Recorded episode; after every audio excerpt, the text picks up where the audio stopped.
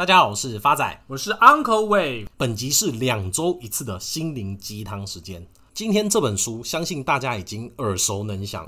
如果你身边有做过直销的朋友，那你一定听过这本书。而这本书也间接的影响 Uncle 的下半人生。所以这本书的书名就是《秃子跟着月亮走》。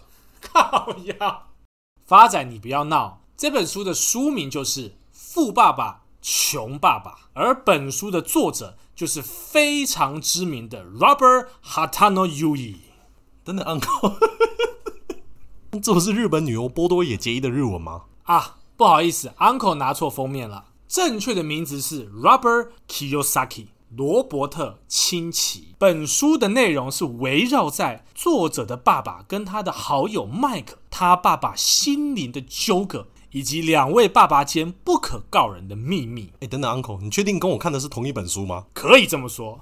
刚刚 Uncle 所提的心灵的纠葛，就是这两位爸爸对价值观截然不同的观点。而不可告人的秘密就是，虽然作者的爸爸有很高的学历，拿到博士学位，却是穷爸爸的代表。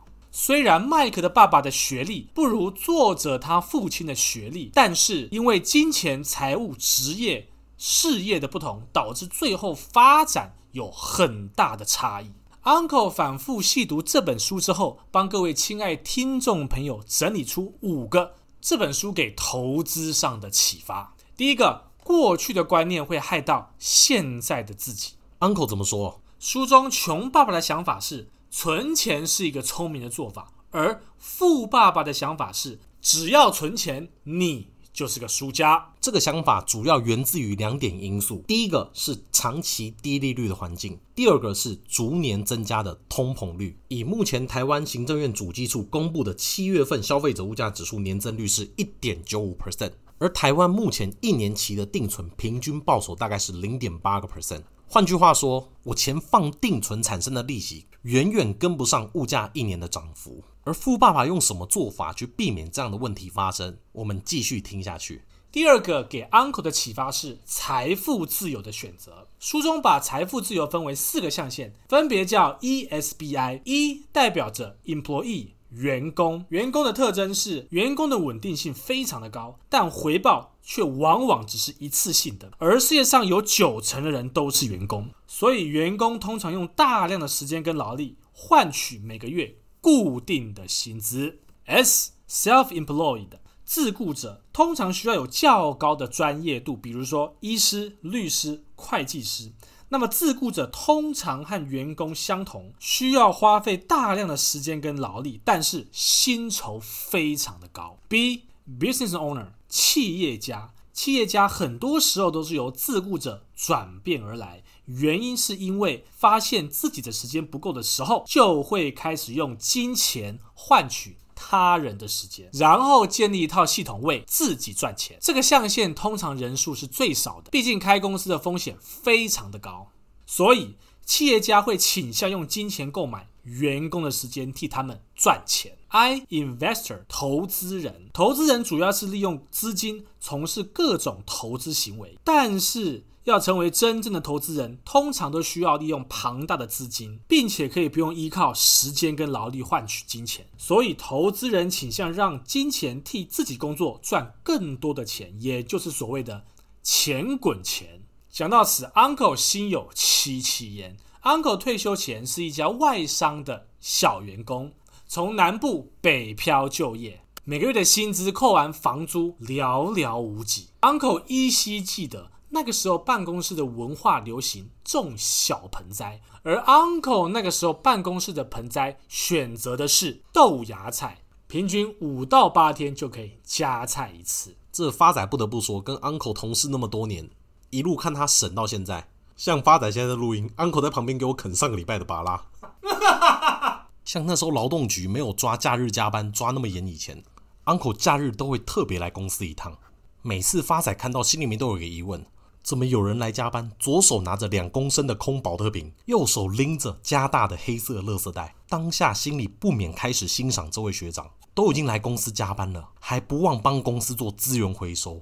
直到 Uncle 拿起那两公升的保特瓶去茶水间开始装水，装完后又提着黑色的塑胶袋到公司的冷气出风口开始收集冷空气。到这边，很多听众朋友跟发仔当时的疑问是一样的：装水我还可以理解，装冷空气要怎么使用啊？发仔，你有所不知，那个时候 Uncle 的房东很黑心，一度电收到快二十块钱。所以那个黑色塑胶袋的用途就是 Uncle 带回家之后，用牙签戳六个洞，摆在 Uncle 的衣柜上面，可以让 Uncle 足足吹三天。发仔在台北工作那么久，只听过薪水小偷，第一次听到冷空气小偷。这种苦哈哈的日子，终于在两年后结束，一直到 Uncle 被提拔成专业经理人。专业经理人的特色就是薪水非常的多。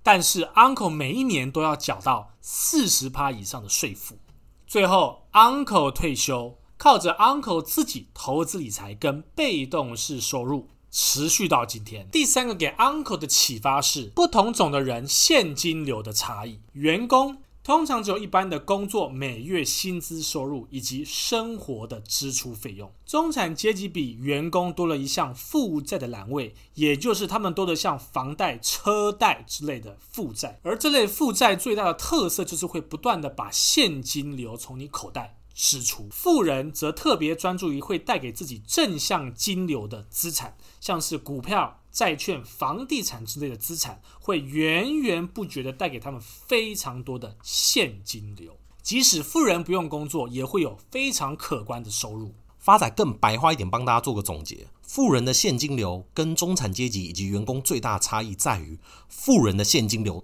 大多来自资产的收入，而非工作的收入。第四个启发是如何利用负债创造出更多的资产。穷爸爸的想法是。我绝对不负债，有多少钱就把负债还光光。而富爸爸的想法是，我有多少资产就借多少负债，进而再创造更多的资产。Uncle 举一个实例：假如你目前有三千万的现金，并想买一栋价值有三千万的不动产，穷爸爸会把三千万全数买房，不留负债；而富爸爸会把一千万拿去当投期款，而剩下的两千万拿去做投资，创造出更多的现金流去偿还我的房贷利息。Uncle 跟发仔这边也可以分享一下，过去在金融界服务这些高阶资产的企业主，如何利用负债创造他的资产。像前面 Uncle 有提到，第一个启发就是富爸爸的观点认为，存钱储蓄就是个输家，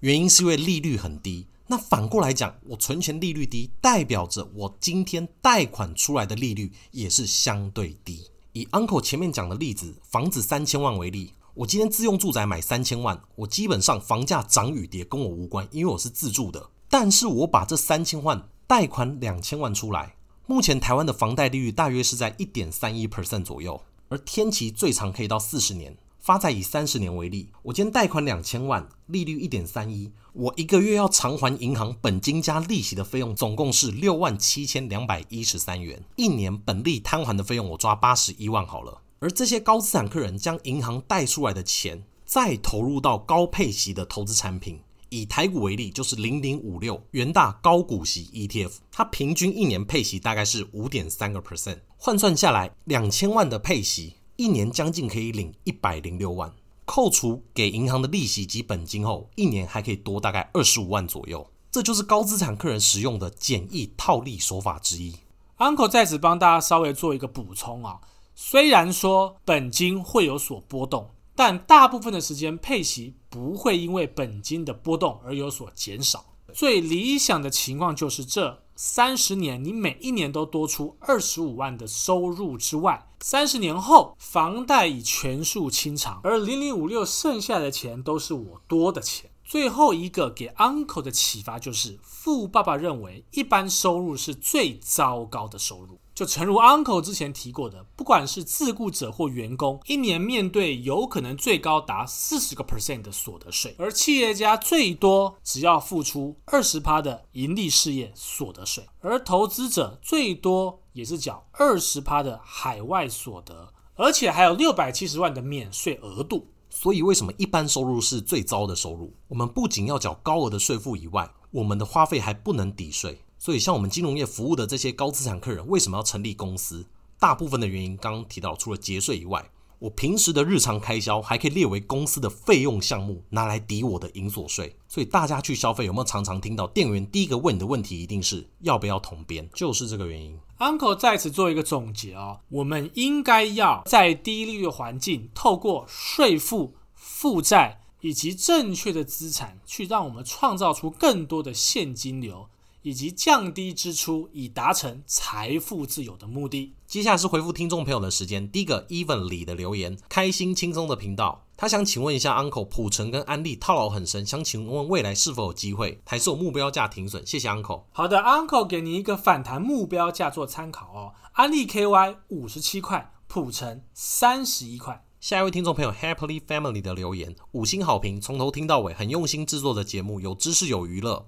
想请问 Uncle，今年瓶盖股还有机会吗？您推荐哪些可以留意的？谢谢。Uncle 非常看好今年的瓶盖股的涨势。毕竟，Uncle 认为一定会有报复性的消费，而之前 Uncle 提到的通家正是瓶盖股的代表，不到一周已经涨了整整快二十个 percent 喽。下一位听众朋友，投资小白的留言，目前听了四集觉得太好笑，同时也很实用，想请问 Uncle 对于电动车与未来车这类产业有没有特别的标的或 ETF 适合投资的？对于投资小白来说，你们的意见很重要。好的，Uncle 在此分享，假如你想投资电动车的 ETF 的话，零零八九三国泰智能电动车 ETF 将会是不错的选择哦。下位老朋友丽丽的留言，Uncle 跟发仔真的是越幽默有趣，有往回听之前的集数，希望未来可以多多增加 Uncle 小学堂，让新手投资人也能简单上手。感谢主持人耐心回复每位听众的留言。好的，Uncle 未来会视情况增加 Uncle 小学堂。下一位 DT 二零二零 loser 留言，请问 Uncle 万润跟联茂的目标价是多少？好的，万润的反弹目标价会落在一五五，而联茂会落在一四九，给您参考喽。下一位听众朋友金包银的留言，五星推推，潜水很久，喜欢你们的吐槽跟干话的节奏，请问美股 UAL 还可以续报吗？目前 UAL 周线斜额波尚未跌破，给您一个停损价做参考，四十二点五六，在没有跌破之前，斜额波都依旧存在喽。下位听众朋友 Debbie 二二一二二的留言，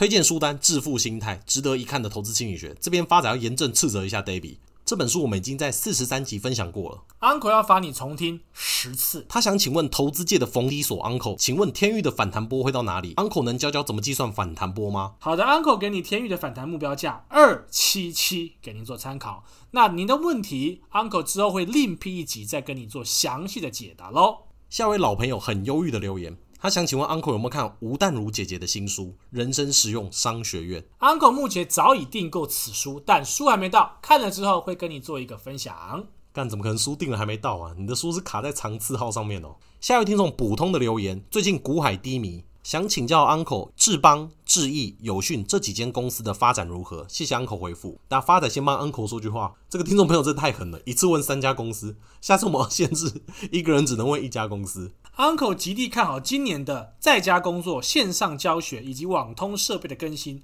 五 G 跟 WiFi 六，因此 Uncle 正向看待这三家公司未来的股价走势。下位老朋友真的是够了哦，两位帅到发光的发仔及 Uncle，你们好。他想请问一下 Uncle 一个问题：新贵股票也有斜额波的存在吗？他之前 all in 过利基电，代号六七七零，成本七十块，请问 Uncle 还有救吗？以及上次有推书，可是都没有说可不可以得到钱母。好的，给您一个反弹目标价做参考，利基店可以到八十一块。那至于灵异开运钱母，真的不够了。未来 Uncle 跟发仔会准备更多的小礼物给各位亲爱听众朋友。下位听众朋友 J 红的留言，听完淡如姐的那集后，立马追踪两位，第一次评分五星就给你们了。他说这样好像有点对不起淡如姐，希望可以更多的更新。